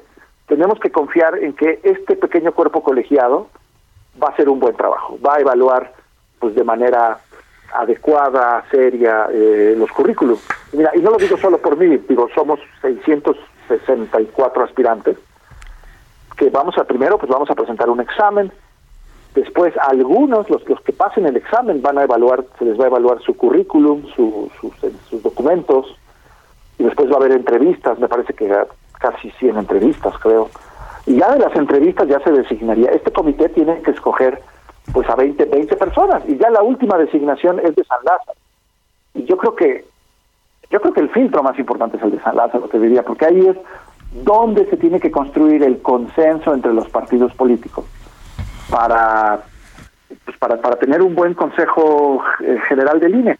Mira, yo yo concursé en 2020 este con el comité mira, no, no, no fue un paseo de sobre rosas las entrevistas con el comité y demás, pero pues tuve la fortuna de, llegar a la, quinteta, a, la quinteta final y al final pues este los partidos políticos escogieron a otros consejeros que están despachando desde hace tres años en, en, en el INE y tienen todo mi respeto, o sea, a lo que voy es, ahorita, eh, ahorita soy un aspirante, pues yo creo que sería injusto que yo dijera, no, esto no funciona, no va a funcionar porque porque yo no llegué hace tres años. No, yo yo tan confío en el procedimiento que, que, que lo estoy volviendo a intentar. Si, si quedo sería extraordinario, sería el reto de mi vida. Y si no quedo, de nuevo yo diría, uno acepta las reglas del juego a como las conoce en este momento. Yo yo lo que yo esperaría del comité técnico pues una una evaluación seria, imparcial de la trayectoria, de las capacidades de todos los aspirantes. Sí. Yo, hay otros académicos, funcionarios electorales, gente de los tribunales. La verdad es que eh, hay mucha gente en México con experiencia electoral, mucha, mucha, mucha. Este, y yo creo que de ahí puede salir un, buen consejo. Eh, nuestras autoridades electorales han sido descalificadas por el gobierno, pero no hay que confundir la retórica con la sustancia. Yo creo que hay que confiar en, las posibilidades de la política y que el Congreso va a hacer una buena designación. La designación de 2020 me pareció adecuada. Bueno, pues yo, yo deseo que quede usted en, en, este, en este orden de las cosas en el Instituto Nacional Electoral Javier Aparicio y platicaremos en una oportunidad futura ya más cerca de esa elección. Muchísimas gracias por este tiempo. Claro que sí, buenas noches. Gracias. muy buenas noches. Javier Aparicio, profesor investigador del Centro de Investigación y Docencia Económicas, el CIDE. Y este lunes en la línea telefónica, el Luis Eduardo Velázquez, director del diario y semanario Capital Ciudad de México. Hola Luis, ¿cómo te va? Buenas noches. Buenas noches, estimado Jesús Martín, con el gusto de saludarte a ti y a tu auditorio. ¿Qué nos tienes el día de hoy? Pues mira, platicar sobre este fin de semana en la capital del país se logró una estampa, diría yo, ejemplar de lo que es la democracia, la concentración de más de cien mil ciudadanos de manera libre, esto hay que repetirlo, de manera libre en el Zócalo, es una acción política que sin duda refrenda la vocación democrática de la Ciudad de México, que ha sido, además, el lugar donde se consolidó el sistema democrático que hoy tenemos. Por eso creo que la movilización, además, no tiene precedentes porque se convocó desde la sociedad civil y es menor la participación de partidos políticos. Ahora bien, el gobierno de Claudia Sheinbaum también actuó de una buena manera, garantizó la seguridad de los manifestantes, no hubo grupos de choque ni ningún tipo de estas intimidaciones y eso creo yo fortalece la vida democrática de la capital del país y ahora al ser un acto político por supuesto que tiene lecturas y tendrá un impacto en la Ciudad de México si la oposición lo sabe aprovechar tiene que construir un liderazgo porque es un movimiento plural que debe de tener una ruta clara a seguir. Y el gobierno de la ciudad pues no le queda más que tanto a Morena igual y al partido del poder pues escuchar el malestar de miles de ciudadanos. Es muy importante que se abran al diálogo que haya respeto y tolerancia para conducir a buen cauce este ánimo democrático. Y finalmente, Jesús Martín, yo creo que ya lo que refiere a la sustancia de la convocatoria que se ha hecho para defender este llamado de eliminar el plan B del Instituto Electoral estará ya en manos más bien del Poder Judicial la resolución final y ahí pues habrá que ver qué reacciones y qué otras consecuencias puede haber si no se corrige el rumbo. Pues yo eh, pienso que en lo que resultó ayer debe mover al gobierno López Obrador y todo su gobierno a una profunda reflexión de lo que está ocurriendo en México. Luis Eduardo, muchísimas gracias por este tiempo para el auditorio del Heraldo. Gracias, Jesús Martín. Buena semana. Gracias, buena semana. Y parece cosa de mentira, ya se nos va a acabar el programa. Antes de terminarnos, Roberto San Germán con toda la información deportiva. Mi querido Roberto, ¿cómo estás? ¿Qué tal, mi querido Jesús Martín? Buenas noches y buenas noches a toda la gente que nos sintoniza. Y amigo, hoy fue el premio de Best, lo mejor de la FIFA. Ah, Parece que Gianni Infantino tiene, pues yo creo que eh, debe de correr por sus venas sangre argentina, ¿eh? ¿Sí, tú crees? ¿Por sangrón o qué? No, Este, no, no, no, espérame, espérame, amigo. No, no, no, este, lo siento, eh, el maltrato que vas a recibir por parte de tus huestes, eh, si Sí, quieres sí. argentinos. Este, no, pues porque ganaron todo. Ganaron todo. La mejor afición, Ah. los argentinos. El mejor futbolista del mundo, argentino, Lionel Messi. El mejor entrenador, Scaloni, bien merecido. Van a estar insoportables. El mejor portero, el Dibu Martínez. Ahí tengo mis dudas, no es un gran portero. ¿El tuvo cuate que buen- se puso el Sí, trofeo en el sí, pene? sí, sí, sí, él quiso ¿Eh? su ridiculez. Bueno, eh, pues sí, no ridiculez. No, su bajeza. Pues que es ridiculez, eso es, ser, es una bajeza, una vulgaridad. Sí, exactamente ese portero, que para mí no es el mejor del mundo, pero bueno, eh, ayudó a que Argentina fuera campeón, ¿no? Pero eh, con reservas de pues otras cosas que pasaron raras. No, pero simplemente así y se llevaron pues, casi todo lo de The Best, amigo. Todo, así que Argentina está de plácemes, Lionel Messi bien merecido. Era obvio que se lo iba a llevar, no había forma de que lo perdiera, ¿no? Sí. Y pues ya sabemos, desde que no fue Karim Benzema a la gala, pues ya sabes que pues, para qué vas, ¿no? Si no me vas a premiar, pues no voy. Entonces no fueron ni Courtois ni Benzema. Se presentaron dos jugadores del Real Madrid ni Ancelotti. Ya sabían quién iba a ganar, entonces ¿para qué nos hacemos? No vamos a ir a hacer más borlote. Y no fueron los premios de The Best. Esto fue en el fútbol internacional. El fútbol nacional, una buena noticia. A ver. Curiosamente ya no está John de Luis. Ajá, ya no está en John de Luisa. Ya no está el Tata Martino. No vamos a cargársela a Ares de Parga ni a Jaime Ordiales, señores, por favor, seamos serios, ¿no? Este, la sub-17 mexicana ganó el premundial que se llevó a cabo en Guatemala. Ayer venció a, a su similar de Estados Unidos 3 a 1 y con esto México se califica de forma invicta al mundial. Que se va a celebrar, eh, si no mal recuerdo, para Lo dice, no lo puedo creer, pero bueno. Sí, invictos ya los, los varones, sub-17. Y también se dio el caso después de muchos años que una selección mexicana de baloncesto o básquetbol regresa a un mundial, el de la FIBA 2023. Y lo hicieron los 12 guerreros, como es su hashtag 12 guerreros. Lo lograron y México regresa a un mundial de básquetbol, amigo. Un deporte que, fíjate, es bien chistoso. Hay más canchas de básquetbol que de fútbol. Ajá. Pues Todas las las escuelas, escuelas. tienen. Claro. ¿no? Tienen cancha de básquetbol y es un deporte que realmente tenemos buenos exponentes en el norte del país, porque allá se juega mucho básquetbol, pero no, nomás no podemos, ¿eh? No pintamos en básquet con tantas canchas de básquet que hay.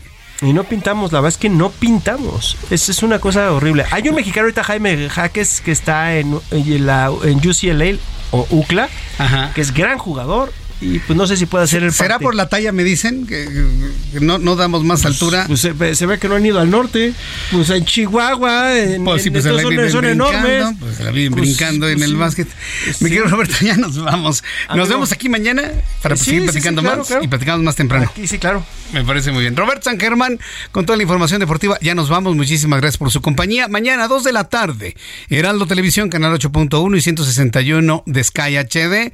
Heraldo Radio en toda la República Mexicana y los Estados Unidos. Yo soy Jesús Martín Mendoza por su atención. Gracias. A nombre de este gran equipo de profesionales de la información, Jesús Martín Mendoza. Buenas noches. Hasta mañana. Esto fue Heraldo Noticias de la tarde con Jesús Martín Mendoza.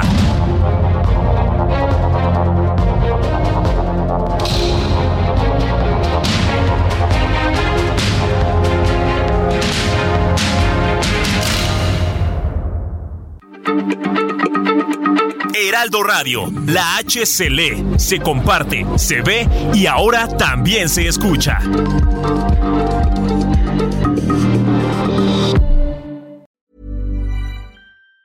Even on a budget, quality is non-negotiable. That's why Quince is the place to score high-end essentials at 50 to 80% less than similar brands. Get your hands on buttery soft cashmere sweaters from just 60 bucks, Italian leather jackets, and so much more. And the best part about Quince, they exclusively partner with factories committed to safe, ethical, and responsible manufacturing. Elevate your style without the elevated price tag with Quince. Go to quince.com slash upgrade for free shipping and 365-day returns.